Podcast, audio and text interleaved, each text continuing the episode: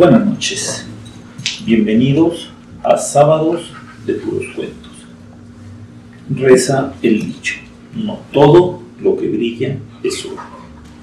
Nuestra historia del día de hoy se titula La ganga. Julián había estado trabajando duro para lograr su sueño. Una hermosa camioneta de altas llantas, roja como la sangre, con un equipo de sonido poderoso y rines de aluminio con la cual poder dejar sin aliento a Miriam, su hermosa amiga, y de quien estaba secretamente enamorado.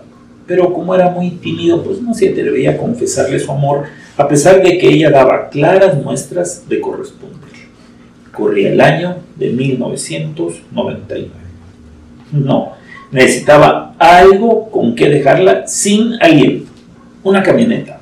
Una camioneta como la que había visto alguna vez en El Paso, allá cerca de los Estados Unidos. De esas que se usan por aquellos rumbos.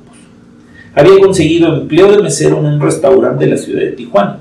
Trabajaba duro y por largas jornadas, pero nada importaba, solamente su sueño.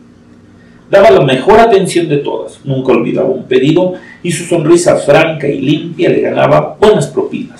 Que una vez llegando a casa escondía en su alcancía secreta una cajita de zapatos debajo de la cama y que con orgullo veía crecer poco a poco. A él no le gustaban los bancos. Son unos ladrones, le había dicho su madre alguna vez, y él le creía a pie juntillas, por lo que el efectivo estaba mejor bajo su colchón que en cualquier otro lado.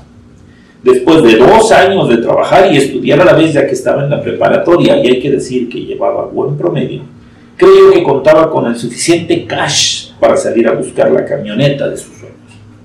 Visitó los tianguis de la región, vio camionetas nuevas y usadas, revisó en los periódicos las ofertas, no dejó sitios sin mirar, solo para darse cuenta de que con lo que había logrado juntar no era suficiente. Me lleva, se decía a sí mismo, ¿cómo puede costar tanto una pinche camioneta? Mis 50 mil pesos solo me alcanzan para un bocho. Y yo que quería ser el más rico del mundo. Sus padres, unos nobles ancianos que vivían de lo que sus hijos mayores les daban, no podían ayudar. A pesar del enorme cariño que le tenían a su hijo menor, nada podían hacer. Pero le daban ánimos, le decían que el dinero no le importaba a Miriam, que ellos lo sabían, con solo ver a la muchacha, esta sería infinitamente feliz con él, aun si fueran pobres. Pero Julián no se consolaba. Regresó a trabajar con más ahínco. Si él se proponía algo, lo alcanzaba, fuera lo que fuera. Dos meses después, se encontró con un anuncio en el periódico. No lo podían creer. Su camioneta estaba al alcance de la mano. Urge. Por problemas económicos, remato mi camioneta. Lobo 2001. Equipada. Sonido. Rines de aluminio. 4 mil dólares. Solo efectivo. John Sánchez y venía un número del teléfono. Dios lo había escuchado. Una camioneta al alcance de su mano. Bueno, le faltaba todavía unos 10 mil pesos, digamos, pero, pero hablaría con su patrón. Le ofrecería su cuerpo y su alma de ser necesario. Lo conseguiría. Estaba plenamente seguro. Y así fue. El patrón que lo conocía desde hacía tiempo y sabía de su honradez y sentido del trabajo, se los prestó sin chistar. Solo ten cuidado, le dijo. No te vayan a transear con la lana. Ah, gracias, don Joel, sé cuidarme solo, le contestó con una ancha sonrisa que le iluminaba la cara como si trajera reflectores. Salió del trabajo sin poder evitar sonreír a todos los que se cruzaban. Algunos le devolvían la sonrisa, otros lo miraban como si estuviera loco y se apartaban de su paso. Él quería correr, es más, de hecho lo hizo, las últimas tres cuadras hasta su casa. Necesitaba hablarle al tal John. Ojalá, ojalá todavía estuviera a tiempo y no le hubieran ganado su camioneta. Al tercer timbrazo le contestó una voz con fuerte acento americano. Bueno, ¿quién habla? John Sánchez. Oye, te hablo por el anuncio de la camioneta que pusiste ayer en el periódico. Dime por favor, por favor, por favor, que no la has vendido, por favor. Eh, no, aún, aún no tengo un comprador fijo. Han llamado algunos, pero nada en concreto. ¡Qué suerte la mía! ¿A dónde la podría ver? Una vez arreglada la cita, acudió al lugar indicado, del otro lado de la frontera. No tuvo problemas para llegar. Por ser residente del Paso, podía ir y venir a los Estados Unidos cada que le pegara la gana. El viaje lo realizó en menos de dos horas. Al llegar al lugar en el viejo sedán de su padre, vio a lo lejos una hermosa camioneta color plata que brillaba al sol como si en realidad fuera del precioso metal. Pero qué belleza, pensó y casi se bajó corriendo para admirarla. Un fulano flaco y güero con facha de hippie lo recibió con una ancha sonrisa. John Sánchez, a tu servicio, le dijo mientras le estrechaba la mano de manera cálida y cordial. Julián Benítez, tu servidor, contestó sin poder apartar la mirada de la susodicha camioneta. ¿Es esta? preguntó temiendo escuchar una sonora carcajada del gringo para luego mostrarle una de Fecio escondido a la vuelta de la casa. ¿Cómo la ves? Está bonita, ¿verdad? No me desharía de ella, pero mi mujer está embarazada y no tengo para el parto. Un hijo, un hijo vale más que una camioneta, ¿no estás de acuerdo? Claro, dijo Julián pensando que su camioneta no la cambiaba ni por todos los hijos del mundo. ¿Te interesa? Claro que sí. Eh, ¿Cuándo me puedes tener los papeles? En cuanto me des la lana. Pero mira, tú me caíste bien y te puedo enseñar un atajo para no pasar por la frontera. Así te ahorro los impuestos, que es una lana, como dicen ustedes los mexicanos. A lo mejor te queda mm, para llevar a pasear a tu novia y darle una vuelta. Julián ya se veía paseando con Miriam, presumiéndole su nueva camioneta a sus amigos. Puedo verla por dentro, pero chico, si, si casi es tuya. Con un evidente temblor por la emoción, abrió la portezuela. El interior, ni en sus más alocados sueños, lo hubiera imaginado. Sería aire acondicionado, nuevecita, nuevecita. Apártamela, de veras, me gustó mucho, apártamela, por favor, ¿sale? Vengo mañana, te traigo la lana y ya me tienen los papeles, ¿se puede? No, no, mañana es muy rápido. Vente el viernes en la tarde, como eso de las seis. Y ya te tengo todo listo, pero no me vayas a dejar plantado, ¿eh?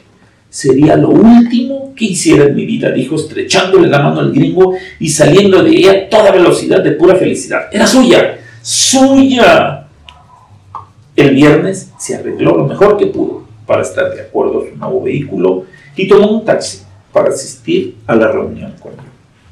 Sus padres le aconsejaron que se escondiera el dinero en su ropa interior, amarrada dentro de una pequeña bolsa y sujeto con un alfiler de seguridad.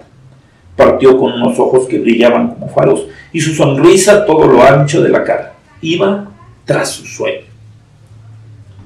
El domingo en la mañana, su padre se levantó de la cama donde no había podido pegar ojo en toda la noche. Julián no había regresado y las llamadas a su teléfono celular fueron contestadas con el famoso el número que usted marcó se encuentra fuera del área de servicio. Favor de intentar más tarde. Que lo dejaban con un hueco en el estómago. Llámale a Luis. A lo mejor contactó con él y anda enseñándole su nueva camioneta, le dijo su esposa sin mucha convicción. Luis, su hermano, no sabía nada de Julián. Ni él ni ninguno de los otros tres habían tenido contacto alguno con el chico desde hacía días. El lunes, a primera hora, partieron en busca del muchacho. Por un descuido imperdonable no le habían preguntado dónde estaba la famosa camioneta y el celular del tal tampoco contestaba. Recorrieron todos los lugares que se les ocurrió. Tianguis, agencias de autos, compraron el periódico a ver si venía el anuncio, pero no, no ya no estaba. Comenzaron a preguntar en los hospitales. Por fin, el martes en la tarde, se decidieron a dar parte a la policía de la desaparición del chico fueron atendidos por un agente que les aconsejó calma. Les dijo que seguro Julián se había ido a calar la mentada camioneta y que se entretuvo por ahí, que ya aparecería. El tiempo se volvió una horrible tortura. Una semana, dos semanas y nada de noticias. En la familia ya casi nadie hablaba de nada. Las caras de preocupación eran evidentes. Se reprochaban unos a otros el haberlo dejado ir solo pero era un joven atlético, sano, inteligente, nada le podría pasar, ¿verdad? Al mes de la desaparición, recibieron una llamada de la policía del Paso. Necesitaban la presencia de algún familiar de Julián Benítez. No hubo mayor explicación. El padre y el hijo mayor partieron rumbo a la cita con su destino. La madre prendió todos los cirios que aún quedaban y rezó un interminable rosario desde la mañana hasta que cansada al anochecer se fue a dormir sin tener noticias, los dos días que tardaron en regresar le parecieron un verdadero infierno. A sus llamadas, su hijo le contestaba que estaban haciendo unos trámites complejos y que llegarían el jueves por la noche a casa. Ante las preguntas por Julián, contestaban con evasivas. El jueves a la anochecer llegaron. La familia en pleno estaba reunida en la casa de la madre como sucedía en las navidades, solo que esta vez no había ambiente festivo. Entraron silenciosos y derrotados. El padre con la cabeza gacha se acercó a su esposa y poniéndose de rodillas enfrente de donde estaba sentada entre una pequeña caja metálica, que ella tomó con manos temblorosas y preguntándole con la mirada qué era aquello. Te devuelvo tu hijo, ya llegó a casa.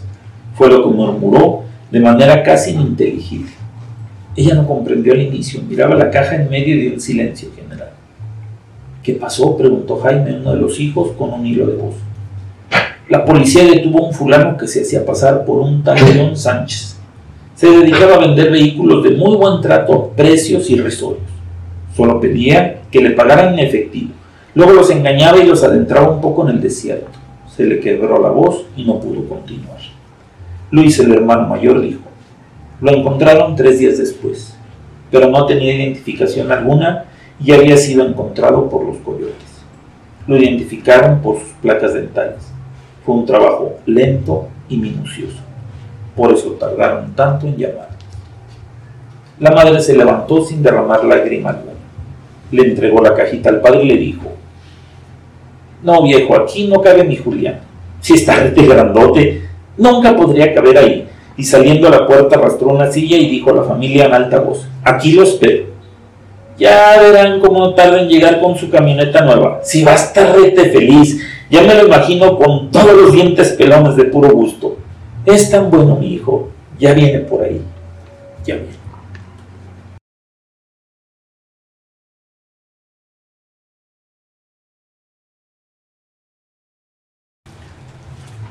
Tristemente, esta es una historia real. Les he querido narrar este cuento para que tengan cuidado en esta época. La gente sabe que reciben dinero, que han hecho sus ahorritos, que quieren gastar en regalos para sus seres queridos.